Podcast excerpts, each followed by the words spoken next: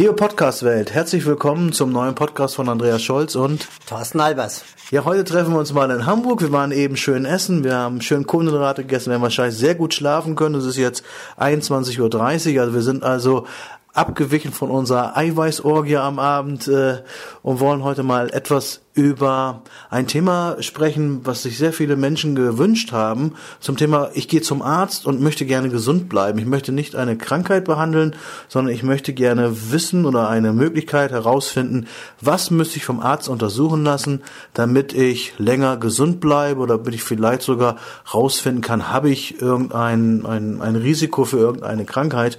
Und dann frage ich mal ganz gleich, also ich bin jetzt, du bist ja ein Gesundheitsarzt, sage ich einfach mal, ist jetzt niemand, der irgendwie rumschnibbelt und irgendwas was wieder zusammenflickt, sondern die Leute, die zu dir kommen, die wollen ja gesund bleiben, wollen vielleicht Ernährungsberatung haben.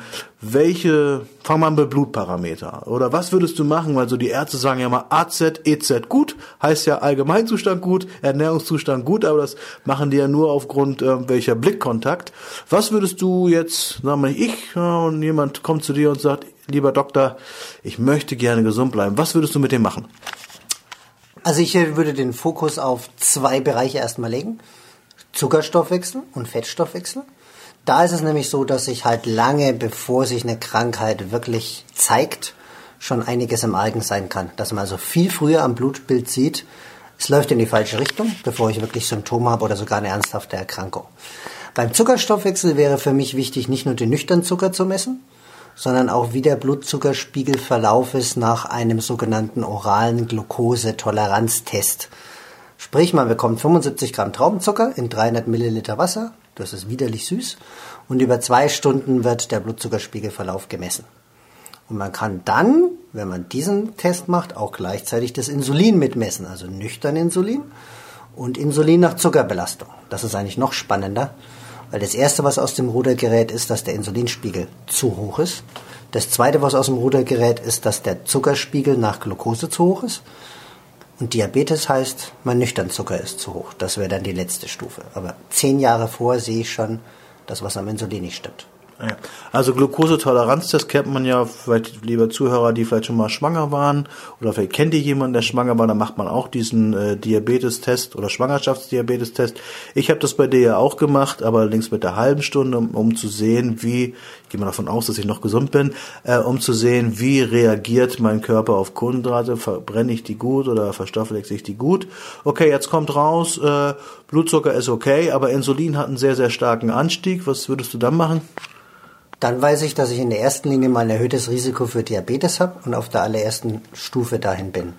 Für mich heißt das dann immer, letztlich muss ich mehrere, viele stundenlange Phasen am Tag haben, wo ich den Insulinspiegel niedrig halte. Also ich, ich setze die Leute meistens auf nur zwei Mahlzeiten am Tag, mhm. damit die schon einmal 16 Stunden, ich nenne es mal Insulin-Niedrigphase haben und sich damit auch eine Insulinresistenz abbauen kann, weil die Insulinresistenz ist die Ursache, dass ich so hohe Insulinspiegel habe. Und nur wenn ich den Körper vom Insulin entwöhne, kann ich diese Resistenz abbauen und noch langfristig meinen Insulinspiegel senken.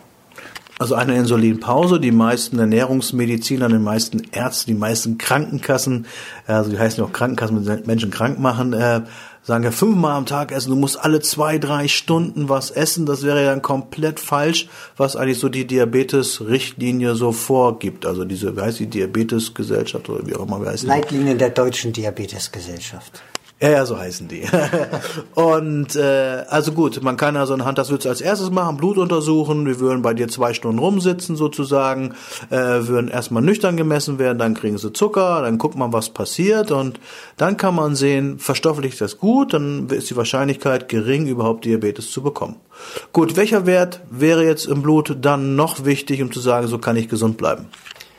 Eigentlich möchte ich noch was ergänzen. Okay. Und zwar bei mir mache ich den Test über eine halbe Stunde, ja. weil einfach die Führungskräfte, Unternehmer, die ich habe, die haben nicht Zeit, drei Stunden im Labor rumzusitzen, weil mit Vor- und Nachbereitung dauert es dann meistens so lange. Und ich kriege mit dem 30-Minuten-Wert nach dem Pareto-Prinzip letztlich mit viel weniger Aufwand eigentlich fast genauso ein gutes Ergebnis.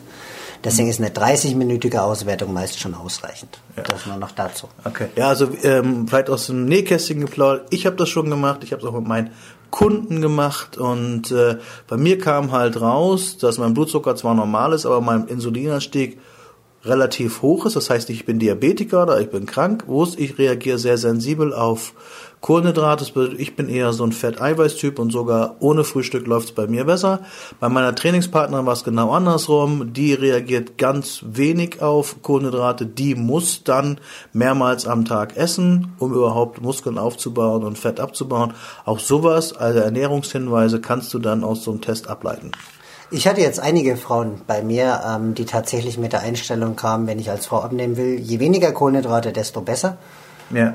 Leider waren die Insulinwerte oder für sie gesundheitlich zum Glück waren die sehr niedrig und als ich sie dann auf eine Low-Fat-Kost umgestellt habe, ta-da-da-da, auf einmal fällt das Gewicht. Ja. Was vorher nicht passiert ist und die sich auch noch sehr schlecht gefühlt haben. Und mit einer kohlenhydratreichen Kost geht es mit dem Gewicht ab bei solchen Frauen runter. Die fühlen sich besser, sind leistungsfähiger.